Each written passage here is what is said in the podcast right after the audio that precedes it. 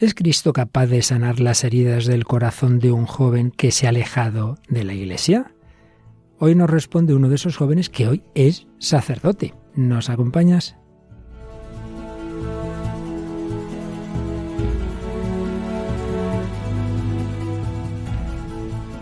El hombre de hoy y Dios, con el padre Luis Fernando de Prada.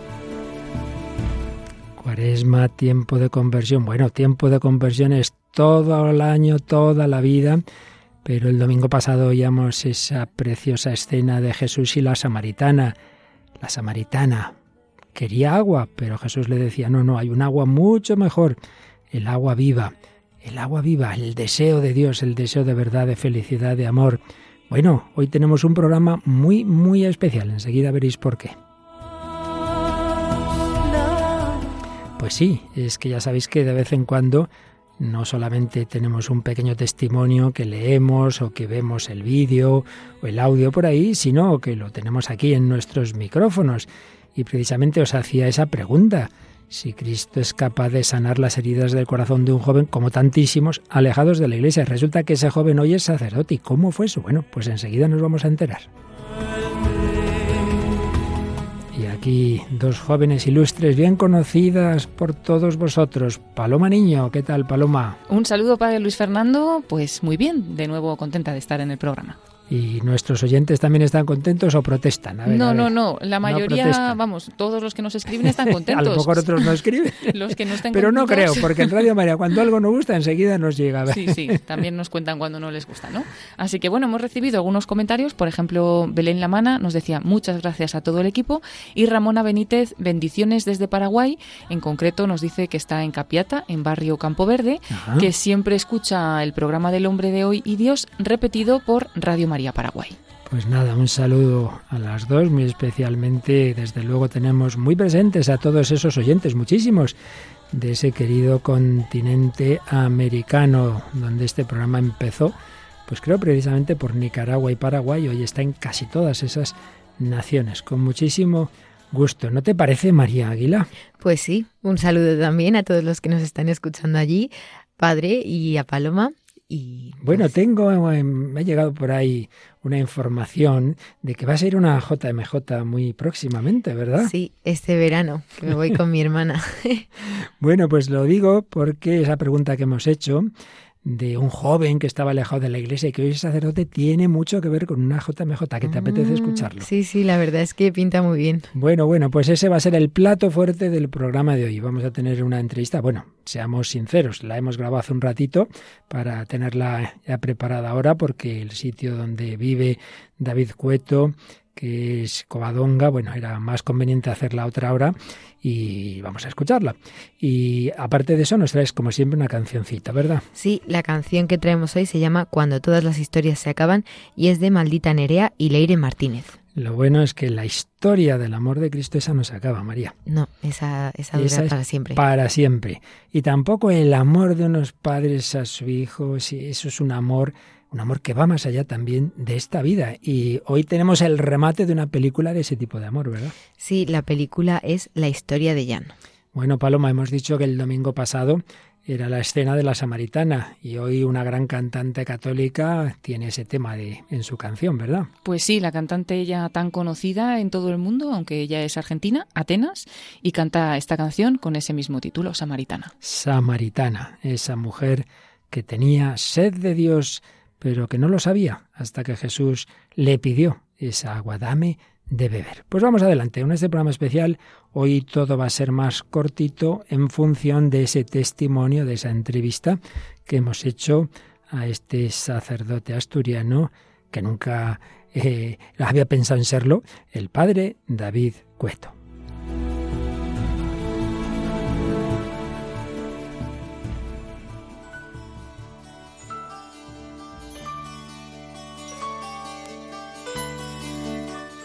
De una manera o de otra, con unas palabras u otras, en este programa, al cabo de tantos años, siempre al final venimos a decir tres o cuatro grandes ideas clave, que son, por un lado, que el ser humano es un misterio, un, ser misterioso que se hace preguntas, que tiene deseos grandes, de plenitud, de infinito, y que esos deseos nunca se sacian del todo en esta vida con lo que este mundo ofrece y que esas preguntas tampoco las responde en profundidad la ciencia, el mero razonamiento humano. Todo eso es una búsqueda del hombre que va encontrando parcelas parciales de verdad, de bondad, de belleza, de felicidad, pero que son reflejo del infinito de Dios. Y cuando se encuentra con Dios, lo cual a su vez no deja de ser algo progresivo hasta el cara a cara tras la muerte, pero ciertamente hay un antes y un después en el hombre que busca y no sabe dónde está el sentido último y aquel que se ha encontrado con Dios. Entonces encuentra esa plenitud, esa armonía de todas las dimensiones de las que estamos hablando tanto en este programa, sobre todo en los últimos meses. Nuestro entendimiento, nuestra voluntad, nuestra afectividad, nuestra sensibilidad, cuando todo eso se encuentra con Dios, se produce esa paz, se produce esa felicidad. En definitiva, el hombre es pregunta. La respuesta última se llama Cristo. Es verdad que esto yo lo he oído más de una vez. No, no, no, yo no conozco a Cristo, yo no soy creyente, yo soy feliz, me va bien. Bueno, puede irte más o menos bien, la época en que una persona le va bien las cosas, su familia, su trabajo. Sí, pero cuando luego se encuentra con Dios, siempre ocurre lo mismo, que mirando para atrás dice, anda, y yo que creía que era feliz antes, me doy cuenta qué poco feliz era.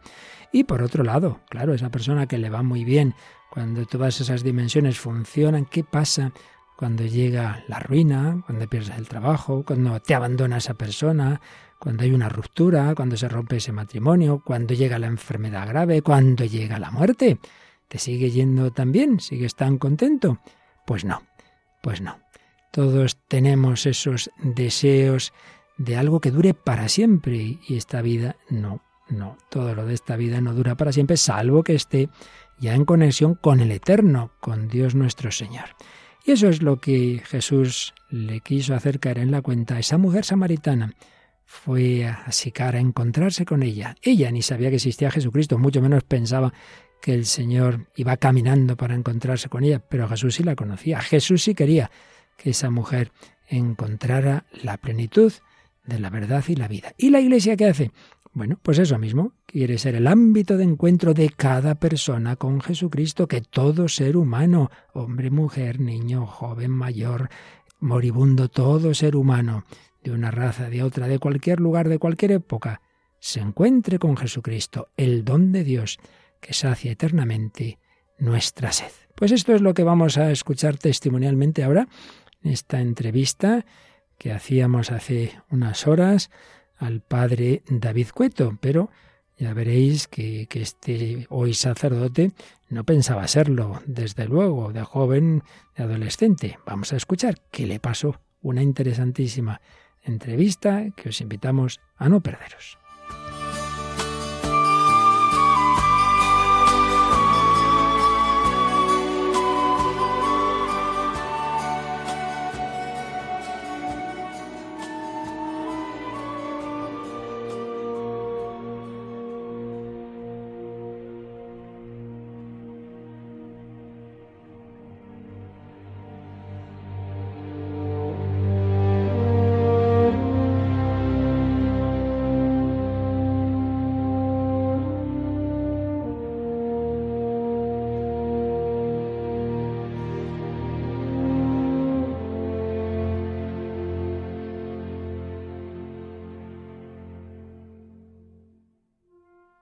Querida familia de Radio María.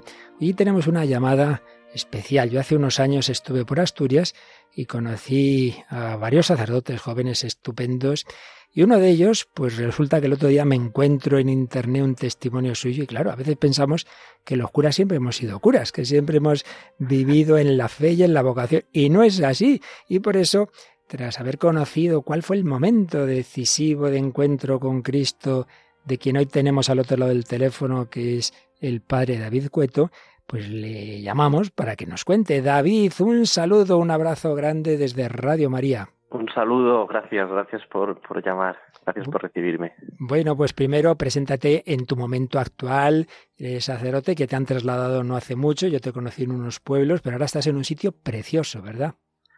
Pues sí, ahora estoy eh, eh, en un privilegio, esto es un privilegio, estoy en Covadonga, eh, estoy como canónigo de, de, Covadonga, llevo dos años aquí y pues atendiendo con, con otro equipo de sacerdotes, atendiendo al santuario. Y pues aquí encantado al lado de la Virgen. No me extraña, no me extraña. Hice yo una boda hace años y la verdad es que es un lujo estar allí con el Señor, sí. con la Virgen y bueno, con muchas personas que sin duda irán por ahí buscando a Dios como tú de joven lo buscabas, pero pero en fin, lo buscabas y no lo buscabas, porque estamos en un programa, estamos hablando de, la afectividad. Yo recuerdo años haber oído esta frase, lo afectivo es lo efectivo. Y, y, nos pasa mucho, ¿no? Que sobre todo de jóvenes en estos tiempos uno se piensa, bueno, esto será verdad o no, pero esto es un rollo, yo no me lo paso bien en la iglesia, eh, el, la confirmación muchas veces es el sacramento de despedida de la iglesia. Sí. Y, en fin, cuéntanos un poquito cómo fue esa etapa tuya de adolescente, de joven y qué pasó para que luego hubiera ese cambio. Pues eh, mira, yo, yo nací en una familia cristiana, católica, uh -huh. practicante, eh, como, como tantas otras. Eh, y, y, pues hicimos la, la primera comunión, eh, empezamos a prepararnos para la confirmación. Eh, digo empezamos porque es que yo tengo una melliza, eh, Anda. Y entonces hacíamos todo a la vez. Ay, qué bueno. y dejamos la iglesia a la vez. Vaya hombre. sí, porque bueno, nos, nuestros padres nos pedían que, que al menos hasta la confirmación pues llegáramos eh, y entonces, pues nosotros hicimos la confirmación, la preparación, la confirmación, pero lo hicimos pues por, por mis padres. Yeah. Eh, porque yo cuando ya estaba preparándome para la confirmación no, no, no, no, no tenía, eh, no, no gustaba, no, no, no encontraba yo ahí, eh, yeah. no creía lo que estaba, lo que estaba escuchando, no lo acogía, mm, no lo acogía. Mm. Y, y, bueno, hicimos la confirmación. Y entonces la primera pregunta que hicimos a, a, o que hice a mis padres después de la confirmación el primer domingo que después de la confirmación pues iban a ir a misa y la pregunta que le hice fue ¿es obligatorio? Madre mía. y entonces mis padres me dijeron hombre, obligatorio, obligatorio no es. Dije pues vale. Pues no. pues hasta aquí, hasta aquí hemos llegado. Eh, y bueno, y a partir de ahí pues empezó un, un caminar sin, sin la iglesia y sin, eh, pues sin, sin la fe. Eh, empezó un alejamiento que ya había empezado antes, pero en ese momento fue como una, una confirmación de que yo... La confirmación al revés. La, la, la, confirmación contraria. Madre mía, madre mía. ¿Qué edad tenías sí. cuando esa confirmación? Pues de aquella debía de tener 17 años. Mm. 16, 17 años, sí. Una edad en la que uno ya se hace preguntas, a lo mejor hiciste, no sé si hiciste filosofía, o al menos esa filosofía casera que todos tenemos en el corazón, ¿verdad?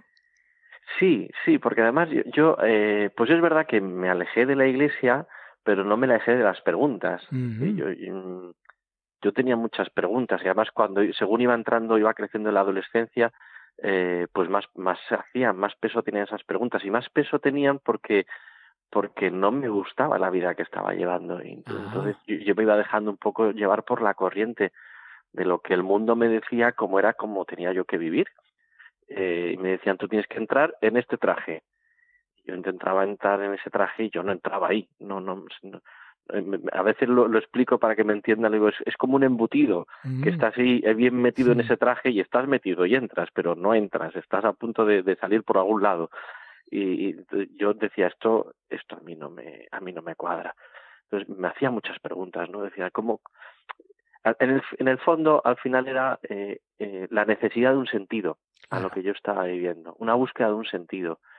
Eh, y, y, claro, yo como había abandonado el, la iglesia y no hacía, no buscaba dentro de la iglesia, pues buscaba en cualquier otro lado y busqué pues, pues mil cosas, ¿no? Y claro, no, no había una respuesta eh, profunda, definitiva, eh, y había búsquedas. Yo me acuerdo, mi hermano mayor, que, que fue un sois, poco el que me fue... ¿sois, ¿Sois cuántos? Somos tres, somos mi hermana melliza y mi hermano que es mayor, que, que es mayor que los años. Dos. Mm -hmm. Eso es. Y él siempre estuvo en la iglesia, ah. él siempre estuvo ahí, eh, pues un poco eh, viéndome desde lejos. Él me dice, yo me acuerdo, tú no te das cuenta, me decía yo, pero yo me acuerdo que yo te veía leyendo libros eh, pues de todo tipo, eh, incluso dice, te vi leyendo un libro de Santo Tomás, dice, te está, te está buscando, buscando. Y, y, bueno, pues, pues efectivamente, yo buscaba por muchos sitios y cosas más o menos raras o menos raras, pero, es, esotéricas, pero no, no encontraba. Esotéricas también. No, no, no, no. Bueno, eh, alguna vez llegué a, rozar un poco, pues yo qué sé, pues incluso la Ouija, la Ouija o, eh, pero fueron cosas como que siempre me, me, me produjeron. Yo, eh, yo creo que a veces el Señor sabe dónde frenarnos, ¿eh? Mm. Y, y ahí hubo un freno diciendo, no, esto, yo no creo en Dios, pero mm, esto esto parece algo muy serio. No, creo en Dios, pero tampoco creías en tonterías, ¿verdad? Claro, sí, en el fondo sí que había alguna creencia, ¿no? Es decir, pues si, si no crees en Dios, eh, bueno, pues hay algo, hay algo ahí que, me, que, que sí que me previno, ¿no? De andar por cosas más complicadas que esa. En definitiva, una etapa en la que no acababas de estar a gusto, te faltaba ese sentido, buscabas, digamos, no eras feliz, pero el último sitio que se te ocurría buscar, como tantas veces ocurre hoy día, era en la iglesia, hasta que hubo alguien que te invitó a algo, ¿verdad? Sí, eso es. Sí, pues era mi hermano, del que te hablaba. mi hermano me invitó, eso es. Bueno, él me invitó a más cosas. Él tuvo, pues, por ejemplo, me invitó, recuerdo un día que me invitó a una misa joven, de jóvenes, con jóvenes, ¿no? A la parroquia eh, que estaba, a la que él pertenecía y que estaba en el barrio. Entonces un día me dijo, oye, tienes que venir porque es, ya verás qué, qué bien, qué bonito, qué, fenomenal. Y, bueno, pues, pues fui y, y, con toda buena intención, pero claro, aquello era una batería no sé, un ruido terrible. Vaya. Entonces, yo le dije a mi hermano, mira, de verdad, si quieres que yo me acerque a la iglesia, te pido por favor que no me presiones, que lo dejes, que, que me dejes respirar. Entonces él, él muy listo, pues me, me, dio ese aire. Pero ¿qué fue lo que hizo? Pues se fue de convento en convento y de oración en oración pidiendo oraciones por mí. Eh, todavía a tiempo después, cuando yo entré en el seminario, me encontraba mejor personas que me decían, ah, tú eres, claro, yo recé por ti y yo recé por ti y yo digo, pues fíjate tú la oración de la iglesia y, y entonces pues mi hermano tuvo esa estrategia y dijo, bueno, pues yo te dejo libre, eh, pero, pero no te abandono. Eh, en colaboración me estuvieron sosteniendo. Entonces él, que me conocía y que sabía que me gustaba mucho viajar y, y, que me gustaba mucho eh, pues estar, eh, pues eso, en donde están los jóvenes, como, como era propio de mi edad, pues, pues me invitó a, a, una, a una cosa que me llamó, que me dijo que se llamaba Jornada Mundial de la Juventud. Dije, esto suena muy bien. esto suena muy bien. Me dijo, mira, es un, es un encuentro internacional de jóvenes donde vienen hasta millones. En alguna ocasión había hasta millones de jóvenes. Y es un encuentro, pues, de, de muchos cristianos del mundo, eh, en donde tienen momentos pues mm, se lo pasan muy bien, muy divertido, pero también hay pues tiempos de oración, tiempos de catequesis, tiempo... Eh, él no me engañó, él me lo contó todo, pero supo, supo contármelo en el buen modo. Entonces, claro, yo le dije, pues mira, estupendo, o sea, me suena, mm, y además esa era la palabra, me suena fiestón. Sí, sí, y estamos hablando de qué jornada y qué año, por tanto. Pues en el 2005, en la jornada de, de, Colonia. sí, de Colonia, donde Benito XVI fue su primer, fue su primera jornada. Ajá. Ahí estuvo un servidor también, también asistí, como cura, claro. Pues, pues allí, allí, allí estuvimos. Y entonces él me invitó, me invitó y me, me animó, y entonces le dije, bueno, pues yo voy, yo voy, claro, voy, pero no, no quiero estar en vuestras, que le decía, no quiero estar en vuestras cosas raras de, de oraciones y de estas cosas que hacéis vosotros. y entonces, bueno, pues él me decía, bueno, mira, vas con un grupo parroquial y el grupo parroquial está integrado en el grupo de la diócesis. Entonces, algunas cosas tienes que estar, por, aunque sea por mera educación. Digo, bueno, vale, pues lo acepté. Y entonces, pues allá que nos fuimos a, Alemania. Tu hermano y tú. mi hermano y yo. La melliza no, pues la melliza no se La melliza no, la melliza todavía no. bueno, bueno, llegará. Y entonces, ¿qué tal? ¿Qué tal esa impresión de meterte ahí en ese autobús con esos jóvenes cristianos?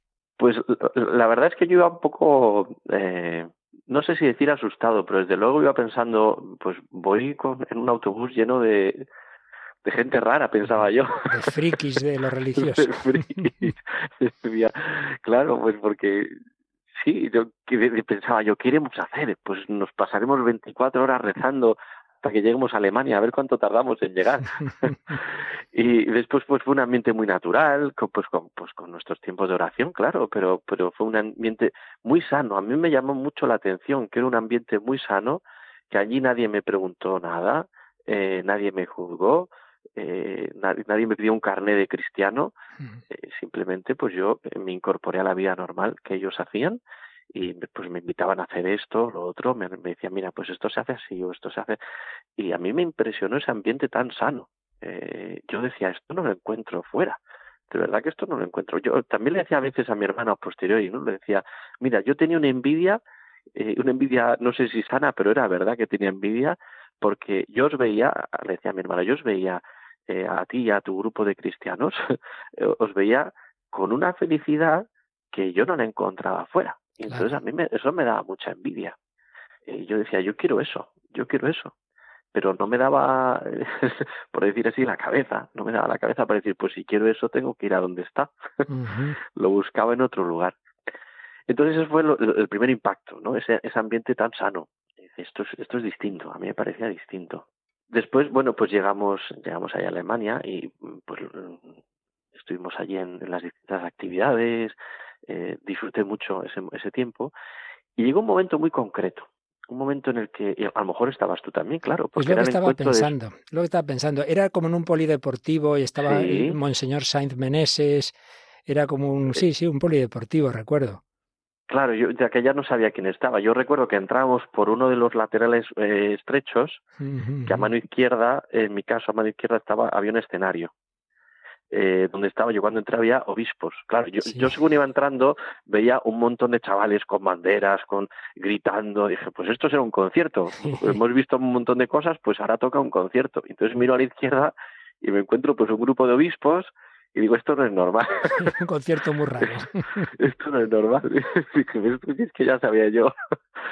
Y, y, entonces pues me encontré ese panorama y dije esto es esto es muy curioso nos sentamos en uno de los que además yo recuerdo que los alemanes eh, pues claro como son ellos de metódicos y mm. no y nos tenían a todos como muy puestos en, en nuestras parcelas mm. y nos teníamos que quedar allí entonces nosotros nos fuimos a nuestra parcelita allí en en una de las de, las gradas entonces al lado contrario donde estaban los obispos había un grupo de sacerdotes revestidos eh, entonces yo le pregunté a mi hermano oye y ¿y esos, esos que están allí quiénes son? Y entonces me, me, explicó, pues mira, esos son sacerdotes, como es evidente, ¿no? Esas son sacerdotes y están allí para confesar, para que si alguien quiere confesar, pues se puede ir para allá. Y, mira, en ese momento, eh, pues hubo un, es muy difícil de explicar, una especie de fuego interior, un interno, un, una emoción fuerte eh, que me movía a, a ir a confesarme de hecho, es que no quise ni mirar a mi hermano. Eh, me levanté y le dije, me voy a confesar. y, me fui para allá. Qué bárbaro. Y, ciertamente no, no, recuerdo el contenido de la confesión, eh, pero recuerdo que yo estaba llorando y que estaba debía estar a voces, porque, el sacerdote me decía, habla bajo, que es una confesión. y, y yo no recuerdo lo que conté. Lo que sí recuerdo es que fue eso, fue un antes y un después radical en mi vida, radical. Sí, yo iba buscando y al final fui yo el encontrado, porque aquello no me lo esperaba yo, yo aquello no lo iba buscando. Eh, y claro, después vas dando vueltas y te vas dando cuenta cómo todo el camino se fue haciendo hasta llegar a ese momento. Eh, si, si, yo no hubiera tenido pues esas búsquedas, si yo no hubiera dejado que pues que ciertos momentos se dieran, pero se fueron dando y el Señor estuvo ahí y fue poniéndome el caminito hasta llegar a ese momento. Y, claro, después de ese momento yo recuerdo eh, pues que había una claridad evidente que se había puesto como en el centro de mi vida y esa claridad era que Dios existe y, acaba de llegar como un terremoto, ¿no? De decir, pues aquí es, esto acaba de, ponerse en el centro y ahora hay que empezar a vivir con esa verdad. O sea, que tú sales de eh, esa confesión, o sea, ya, ocurre algo interior que, que, llegas con dudas y sales con una certeza de ese Dios. Sí, sí, una certeza de, que Dios existe. Eh, eh, ciertamente no, no hubo una sanación de pues, las heridas afectivas y bueno, pues toda esa historia, eh, pero sí que hubo un comienzo de esa sanación y una luz y un, y un saber por dónde caminar y de, y de entender que existe ese Dios misericordioso que me acaba de acoger, que yo terminé la confesión y me fui a la Eucaristía pues como un gesto de lo más natural y estuve en la celebración de la Eucaristía como un gesto de lo más natural. No recordaba muchas cosas de la misa porque habían pasado ya, pues yo no sé si casi siete años. Mm. Eh, pero hay, muchas cosas que recuerdas, evidentemente. Pero mi, mi sensación de estar allí era como lo natural. O sea, este es mi sitio, este es el, este es el lugar donde yo tenía que estar. Eh, y, a partir de ahí, pues empezó un camino distinto. O sea que ciertamente, Señor, digamos, te cambió el corazón en ese momento. Lo cambió, lo cambió, sí. Sí, sí, puso, puso esa certeza inamovible que a día de hoy, fíjate, a día de hoy, a pesar de tantas crisis que haya podido pasar, pero a día de hoy es una certeza que no se mueve. Y a veces incluso, pues estos momentos de crisis, ¿no? En el que uno pueda tener crisis, incluso, pues enfadarse con Dios y decir, pues no quiero saber nada más de ti, pues no puedo. No, puedo, está ahí, está ahí. Y además está, si, si, uno pudiera imaginárselo, pues se lo imaginaría diciendo, bueno, pues vamos a esperar a que se le pase el enfado. Certeza en, en el entendimiento, un afecto hondo de paz y de felicidad, esa felicidad que tú envidiabas antes de los cristianos, ¿verdad? En tu corazón, pero evidentemente todo converso, aunque tenga un momento decisivo, luego hay que cuidar eso, ¿verdad? Hay que alimentar el entendimiento, hay que cuidar la voluntad. ¿Cómo, cómo fue el camino posterior? Claro, sí, sí, sí. Eh, yo después de, después de ese momento, pues al volver a, a, la rutina, eh, yo tenía la sensación de que enseguida se iba a pasar, porque pensaba que era un perborín. Una euforia del momento. Una euforia, claro. Entonces yo le decía, le hablaba mucho con mi hermano, ¿no? Y le decía, pues yo necesito eh, posar esto, necesito, necesito comprender lo que ahora creo. Necesito ir comprendiendo quién es, quién es este Dios que ha aparecido en mi vida. Claro. Eh, y entonces él, bueno, pues me ayudó a buscar un sacerdote que me acompañara y al mismo tiempo pues me fui integrando en, en la parroquia, en, en, los grupos que había allí de, de, la parroquia. Pues bueno, pues tuve mucha suerte porque el grupo de la parroquia en el que, en el que me integré pues era un grupo muy bueno, eh, mm. muy fiel a la iglesia. El, el, el, sí, el gran aprendizaje que casi que puedo decir que tuve de este grupo fue esa fidelidad a la iglesia fidelidad a la iglesia y, a lo mejor pues el obispo convocaba bueno pues vamos vamos porque el obispo ha, convocado y, es la iglesia la que nos llama. Y vamos y si se nos pide que hagamos pues lo hacemos porque es la iglesia lo que nos pide. Todo eso yo lo fui aprendiendo ahí. Qué bueno. y, y, y por otro lado pues este sacerdote pues me fue intentando acompañar el pobre porque yo no me dejaba mucho, porque no entendía muy bien lo que era la dirección espiritual de aquella. Yo lo único que quería es que me hablaran de Jesús. Entonces, bueno, pues eh, él fue poco a poco enseñándome, me fue dando lecturas, eh, pues fui introduciéndome en el catecismo. Es una cosa que yo ahora hago mucho. Por ejemplo, la gente que va llegando a la iglesia, pues mira, lo primero que te conviene conocer es el catecismo de la iglesia. Me suena, me, suena de algo, sí, luego del catecismo. te suena, ¿verdad? que Radio María, me toca explicarlo un poquito. Oye, ¿y, ¿y cómo va surgiendo ya ese siguiente paso de la vocación? Pues eh, fue, fue, ya fue un poco un camino posterior, ¿no? Yo fui mm. profundizando en, pues, no solamente el conocimiento de Dios, sino pues en la Trinidad, en la Iglesia, eh, pero yo iba teniendo pues mis, mis deseos de tener familia. Eh, como es de forma así, como quien dice natural, ¿no? Pues uno quiere formar una familia. Eh, lo que pasa es que después el Señor pues fue haciendo también su caminito, ¿no? Me fue de algún modo eh, llevando a la necesidad y a la sed de tener mucho tiempo con él a solas, mucho tiempo con él. Incluso recuerdo que iba a rezar a la capilla del seminario, que siempre estaba abierta, eh, pues sin ninguna intención vocacional. Eh, al menos eh, conscientemente. Simplemente yo iba allí porque allí tenía un, un pues un, un, un, lugar y un tiempo de, de encuentro que, que, que, me pedía, ¿no? Y, y, pasaba mucho tiempo allí delante de ese sagrario.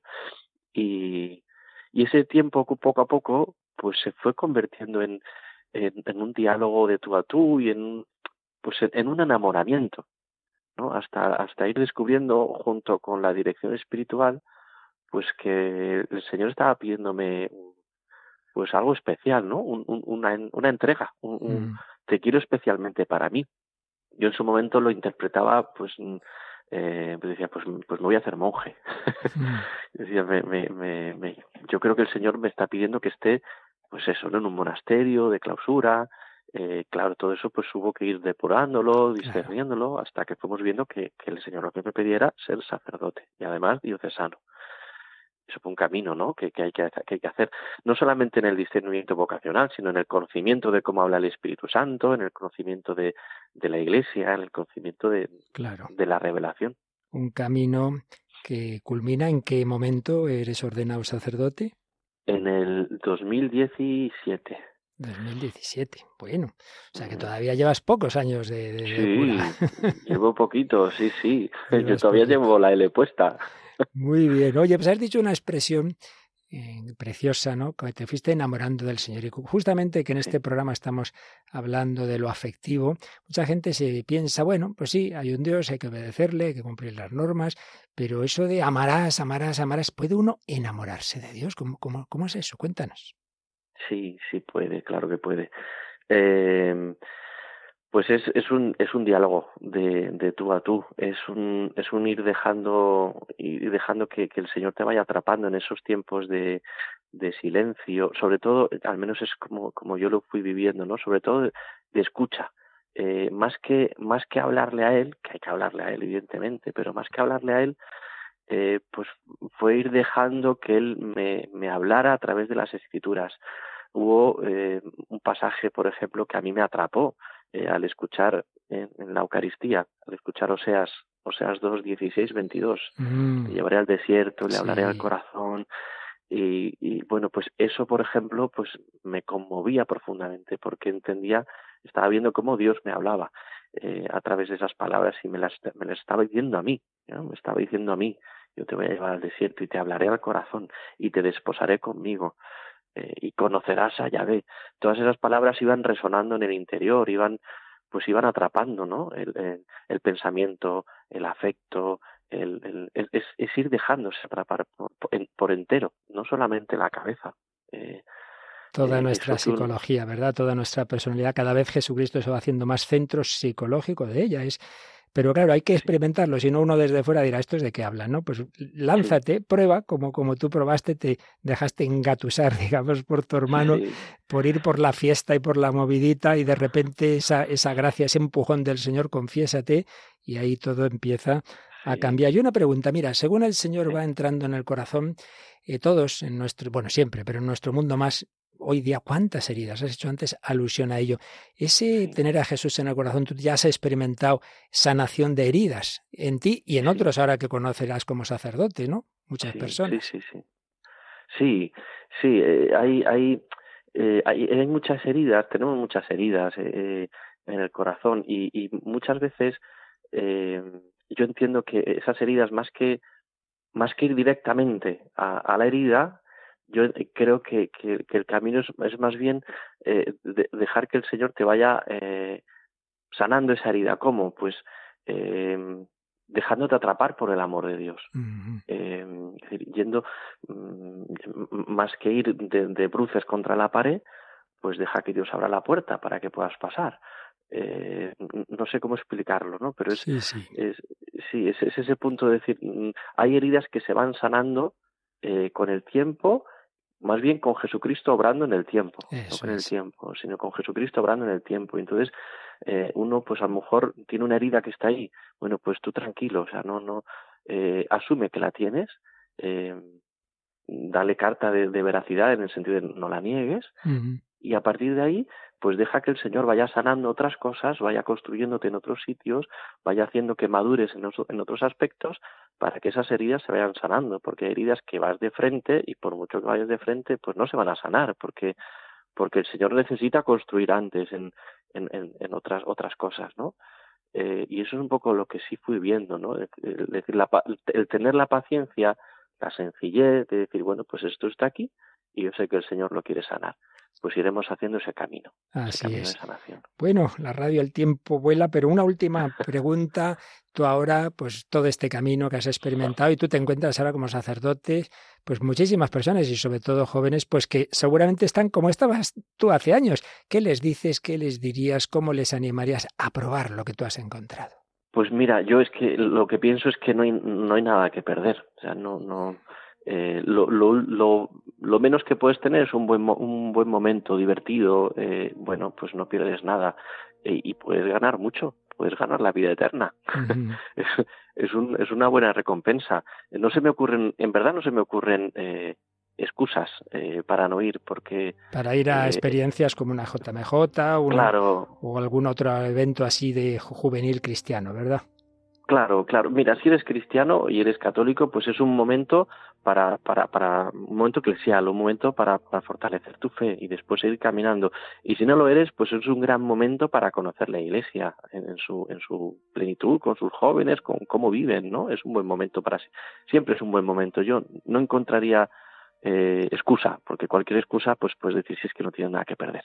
Y tú que, que has vivido en los dos lados, ahora ya desde esta ladera miras a lo de antes y creo que es obvia la pregunta, la respuesta ya es obvia. Se es mucho más feliz con Cristo que no se sabe con quién, ¿verdad? Sin duda, sin duda. Sí, sí, sí, mm, sí, es que no, no tengo otra respuesta. La, la respuesta es sí. Sí. Sin matices. Sin matices. Pues David Cueto, sacerdote canónigo en, en Covadonga, ni más ni menos. Ahí siempre que vayáis por Covadonga, ahí le tenéis. Podéis preguntar por él, ¿verdad? Que con mucho gusto. Ahora, esa confesión que a ti te cambió la vida, supongo que muchas personas se confiesan ahí en Covadonga y disfrutaréis también, eh, disfrutarás administrando esa misericordia de Dios, ¿verdad? Muchísima, muchísima gente se confiesa. Y, y te puedo decir que, que la Virgen no para la Virgen no para. Si pudiéramos hablar, madre mía. Esto es así en Radio María y en santuarios marianos, es que es una pasada lo que hace Nuestra Señora, la Reina y Madre de Misericordia, que la tuvo con David Cueto, al que le agradecemos este ratito que hemos pasado con él en Radio María, sacerdote de la diócesis, de la archidiócesis de Asturias. Muchísimas gracias David, muy unidos en el Señor, en María, en la Iglesia, y un fuerte abrazo. Muy bien, gracias a ti.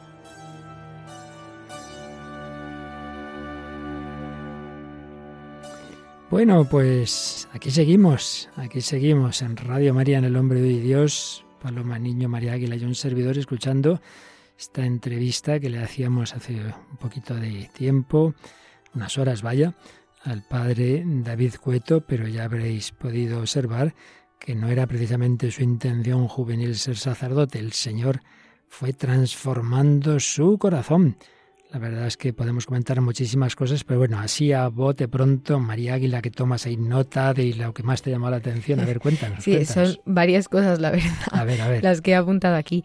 Primero, eh, cuando dice que él quería, se estaba buscando algo, pero realmente no lo buscaba en el sitio adecuado, porque claro, no lo buscaba en la iglesia. Pero Dios al final se sirve de todo, porque es que hmm. Dios, como dice él, al final fui encontrado. Dios lo encuentra en sus ganas de fiesta, por así decirlo, porque lo que él quería en la JMJ era irse de fiesta y al final Dios lo encontró y dice, no, tú aquí te vienes conmigo. Y también he señalado una frase que me ha gustado mucho, que, que le dijo su hermano cuando le, él le decía, nada, pero déjame en paz, déjame tranquilo, no me presiones si quieres que esté en la iglesia. Y, y dice que su hermano como que lo engañó un poco porque lo dejó libre, pero no lo abandonó que al final es lo que Dios hace con nosotros, o sea, Dios nos deja libres totalmente, podemos hacer lo que queramos, por así decirlo, pero no nos abandona, está siempre ahí para cuando caigamos o cuando más lo necesitemos, siempre, siempre aparecer. Y, y bueno, luego en general es que es un testimonio apasionante, la verdad. Muy buenos subrayados los que nos ha hecho María Águila y Paloma Niño. Bueno, pues por seguir un poquito por ahí, eh, habla de la estrategia de su hermano, ¿no? Porque eso de no abandonarle es porque se va por todos los conventos pidiendo oración a las monjas, que mejor, ¿no? Que la oración de las religiosas. Y, y cómo él luego, pues esa experiencia que tiene de ir a algunos conventos o de encontrarse con algunas religiosas que le han llegado a decir, ah, pero tú eres aquel chico, ¿no? Por el que rezábamos. Pues eso también es bonito. Y, luego lo que él dice, que aunque abandonó la iglesia, nunca abandonó las preguntas que tenía dentro, o sea, que siempre iba buscando un sentido pero también ha dicho que cuando iba buscando, y al final fue él el que fue encontrado por Dios, que nunca jamás esperaba encontrar eso que encontró. O sea, que aunque iba buscando, esto que encontró le superó muchísimo lo que iba buscando, ¿no? que, pues él iba buscando una felicidad, algo con lo que quedarse tranquilo o donde estar bien, pero Dios le superó mucho más, ¿no? Y qué bonito también ese momento de la confesión, cuando se confiesa y pasa algo dentro de él. Dice, no pude ni mirar a mi hermano, yo me levanté, me fui a confesar porque ya se sentía movido y después de la confesión realmente se instaló en él una certeza de que Dios existe, que dice que hasta ahora pues está siempre esa certeza a pesar de los malos momentos. Y también yo destacaría algo que ya anticipaba al principio, de que se comprueba una vez más en este testimonio, que él pensaba, bueno, si no me va tan mal, pero en el fondo envidiaba a esos jóvenes con los que no quería estar no quería ir con los frikis, pero envidiaba, notaba que había algo ahí distinto. Yo quiero eso, yo quiero esa felicidad cuando por fin se decide, bueno, pues voy con estos frikis, con esta gente rara, pero se siente que está muy a gusto, que no le juzgan, que, eso es bonito. Y bueno, todo han sido pasitos para ese momento decisivo de la confesión y luego ya todo lo que ocurre después.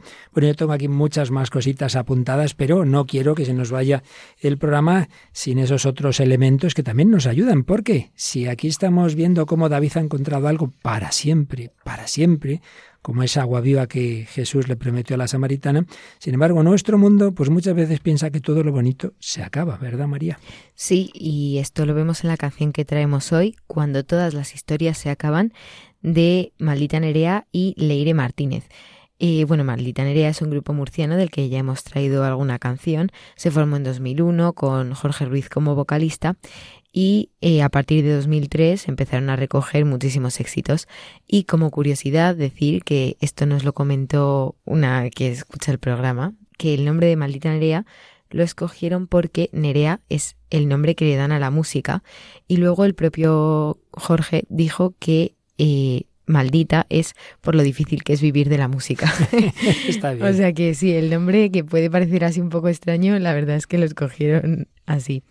Y bueno, este single, Cuando todas las historias se acaban, es el segundo y uno de los más destacados del álbum Bailarina de Maldita Nerea. De hecho, la canción ha llegado a ser uno de los temas más populares del disco y ha estado en el top 50 de canciones digitales en España. Es un dúo con Leire Martínez, como hemos comentado, que es la vocalista de La Oreja de Bango. Y eh, bueno, según el compositor, este tema habla del autoengaño, que a veces estamos tan cegados por lo que nosotros querríamos, que no somos capaces de ver la realidad. Y sin embargo, lo más característico del tema es el videoclip, ya que en realidad es un corto cinematográfico que cuenta con ambos cantantes como actores principales, que es algo que no suele pasar así mucho. Pero bueno, aquí ahora escucharemos la música y, la letra de la canción. Y veremos que como siempre, pues bueno, tiene un fondo más allá de lo que parece. Te mira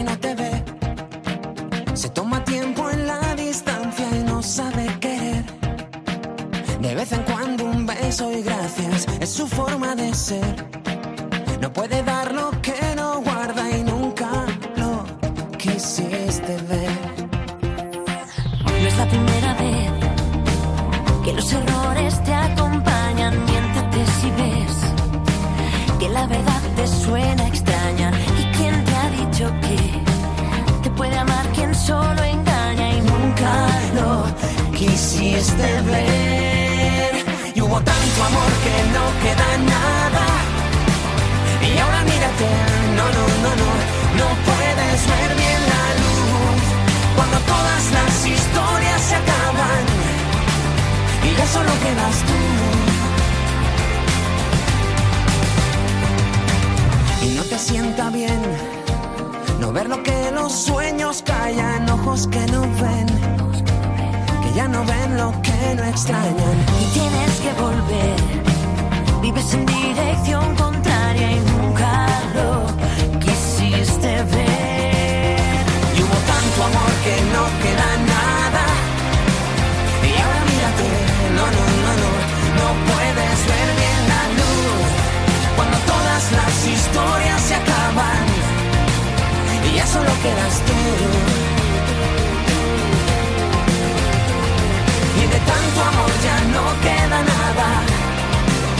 Y ahora mírate, no, no, no, no, no puedes ver bien la luz.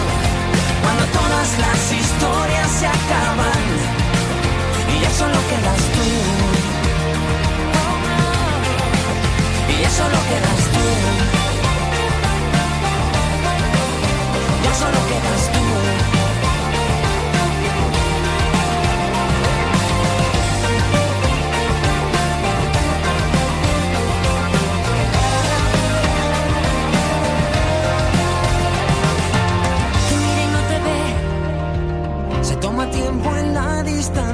Sabe querer. No puede amar quien solo engaña. Y hubo tanto amor que no queda nada. Y ahora mírate, no, no, no, no, no puedes ver bien la luz. Cuando todas las historias se acaban y ya solo quedas tú. Y de tanto amor ya no queda nada. Y ahora mírate, no, no, no, no, no puedes ver bien la luz. Cuando todas las historias se acaban y ya solo quedas tú. Están escuchando en Radio María El hombre de hoy y Dios, con el padre Luis Fernando de Prada, Paloma Niño y María Águila.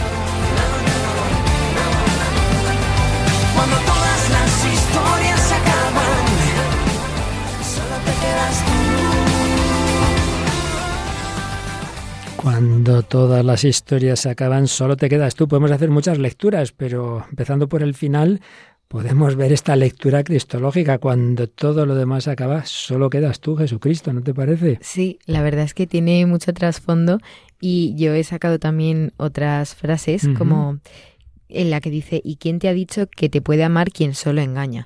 Porque claro, Dios no te engaña y te ama, entonces al final es esa eso es falso que solo te ama quien te engaña, no. Ujú.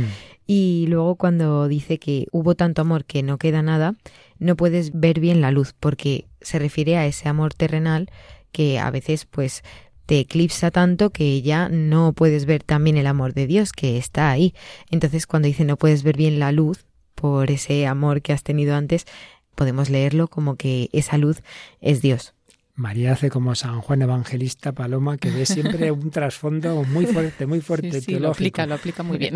Aquí al menos lo intentamos. Muy bien. Pues, eh, por ejemplo, me he quedado con la frase que dice, bueno, habla como alguien que te mira pero no te ve, o sea, que realmente no está tan pendiente de ti, que no sabe querer, y dice, como, no puede dar lo que no guarda. Y entonces tiene así algo que ver como cómo vas a dar amor si tú no tienes amor, ¿no? Lo que hemos dicho siempre, que nadie da lo que no tiene y que para poder dar amor primero tienes que tenerlo tú, ¿no?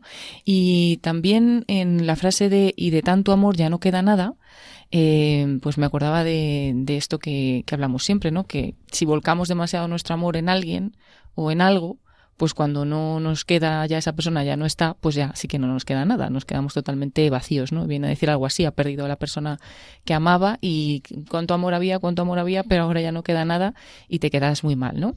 Eh, lo repite varias veces y luego también pues veía esa aplicación, ¿no? De que al final, eh, aunque se acabe todo, aunque todo nos falle, aunque todo tambalee, pues que al final siempre, siempre te quedas tú, en este caso, pues es Dios que es el que siempre, siempre está. Y como también, no solo todas las historias, sino el programa se acaba y se nos va el tiempo y nos queda mucho. Esto es tremendo. Esto es que tenemos que pedir un tiempo más largo, pero no queríamos hoy acabar sin ese final precioso de la película documental de la que hemos hablado las dos semanas anteriores. Rapidísimamente, María, nos cuentas de qué película hablamos. Sí, pues estamos hablando de la película Historia de Jan, que es una película del 2017 y dirigida y guionizada por el padre de Jan, Bernardo Moll. Y bueno, eh, Jan es un niño con síndrome de Down y para sus padres Bernardo y Mónica la noticia fue un poco inesperada y por ello el padre pues decidió abrir, un blog en el que contaba un poco todo lo que le iba pasando a su hijo, subía todos los vídeos y, y testimonios también pues un poco como para sanar ese esa primera ese primer shock de que le habían dicho lo de su hijo y nada, al final convirtió este blog en una película. Bueno, pues de esa película hemos oído en días anteriores algunos cortes y vamos a los más bonitos, yo creo, de todos. Uno, que oímos momentos en que está una de las profesoras de una escuela especializada en niños, creo que todos tienen Down u otro tipo de discapacidad. Oímos algunos cortes de la clase y también de una especie de festival final cuando terminan esa etapa en esa escuela. Hola chicos, ¿dónde estamos? Estamos en el cole. cole. Buenos días, ¿cómo estáis? ¿Cómo estáis? ¿Cómo estamos? ¡Bien! Creemos en vosotros y en vuestras capacidades por encima de todo. ¿Quién es? Vaca. La vaca. Vamos a ver cositas de la vaca. ¡Ah!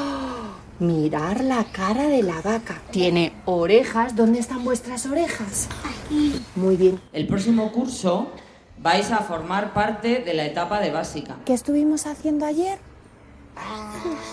Trabajar. Fenomenal. ¿Ya dónde hemos ido? Baño. ¿Y luego qué hacemos? ¿Qué hacemos? Lavándolas. Fenomenal.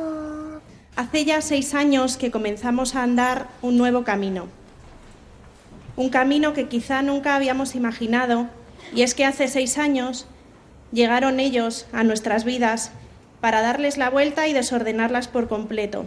Gracias por mostrarnos día a día que en el trabajo constante, en el esfuerzo por avanzar pasito a pasito y en el poner el corazón en cada cosa que hacemos, está el secreto de su futuro y también del nuestro. Expresaros que nos sentimos orgullosas de haber sido vuestras maestras.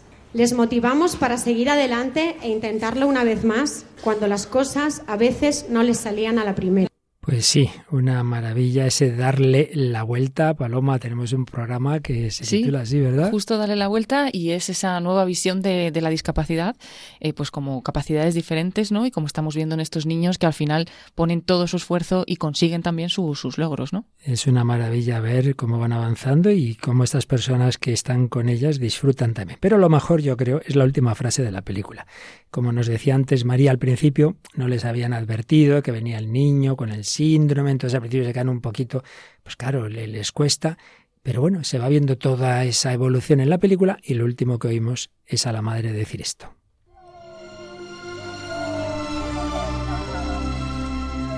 Querido hijo, el día que naciste, cuando tu papá y yo nos quedamos solos contigo, chiquitito y hermoso, nos abrazamos llorando aceptándote tal y como eras. Pero ese momento albergaba una mezcla de sentimientos que empañaban la alegría que tu llegada a la vida se merecía. Sabiendo lo que hoy sé, gracias a ti, si volviera a vivir ese día no habría lágrimas, ni miedo, ni angustia, solo alegría por tenerte ya entre nosotros. Como casi todos los bebés con síndrome de Down te merecías un recibimiento mucho más feliz. No nos culpo. De hecho, creo que nuestra reacción fue muy hermosa. Pero a día de hoy, hijito del alma, tengo que decirte que te amo con todo mi corazón, que soy feliz de tenerte en mi vida, que estoy orgullosa de ti, de todo tú, de lo maravilloso que eres. Gracias por ser mi hijo. Te amo, Jan.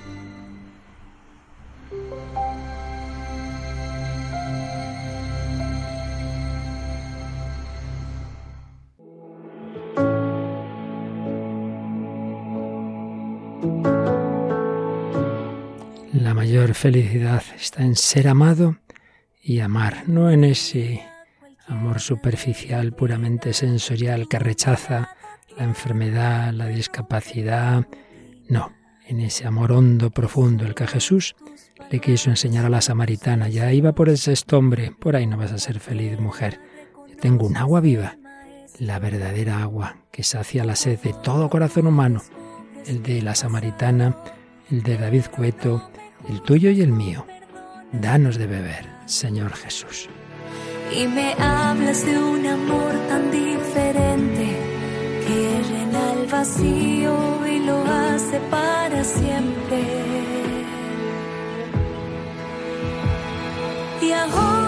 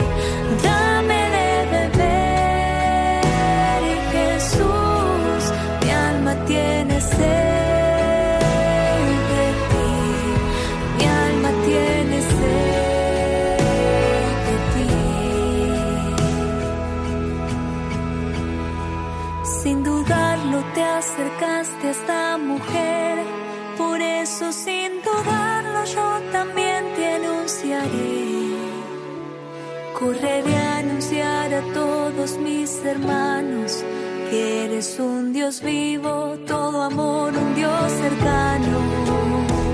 Oh Jesús, tú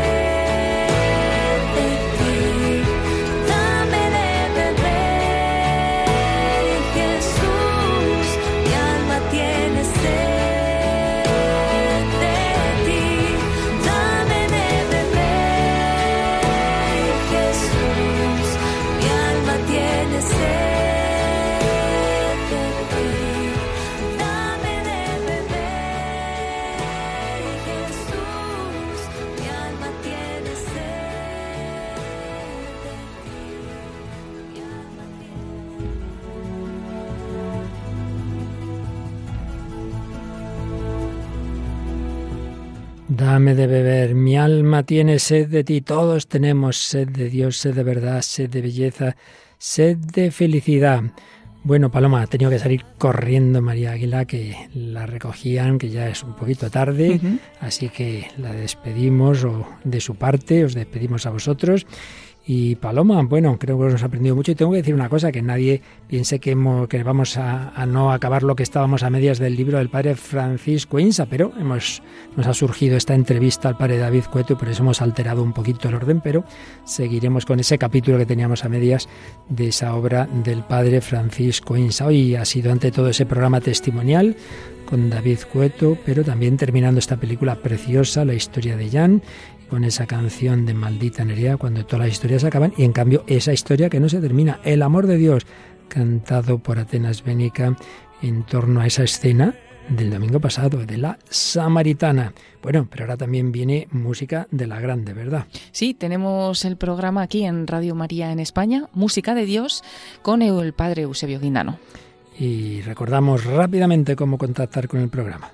Pues muy fácilmente estamos esperando vuestros mensajes a través del correo electrónico el hombre de hoy y Dios arroba radiomaria.es y por ese mismo nombre del programa, El hombre de hoy y Dios, nos encontráis en Facebook y en nuestra página pues podéis ponernos también eh, vuestros comentarios en cualquiera de las publicaciones. Y recordad que todos los programas anteriores, todos, todos, todos, que son ya casi 500, ya nos acercamos a esa cifra, están en el podcast de Radio María, radiomaria.es, en el apartado podcast, o los podéis pedir en un pendrive, donde además vienen los guiones de los distintos bloques que hemos ido abordando en este programa, que si Dios quiere, seguirá la próxima semana. Pues de parte de María Águila, que como digo ya ha salido del estudio, de Paloma Niño y de quien nos habla el padre Luis Fernando de Prada, a seguir caminando, que Dios os bendiga, hasta el próximo día, si Él quiere.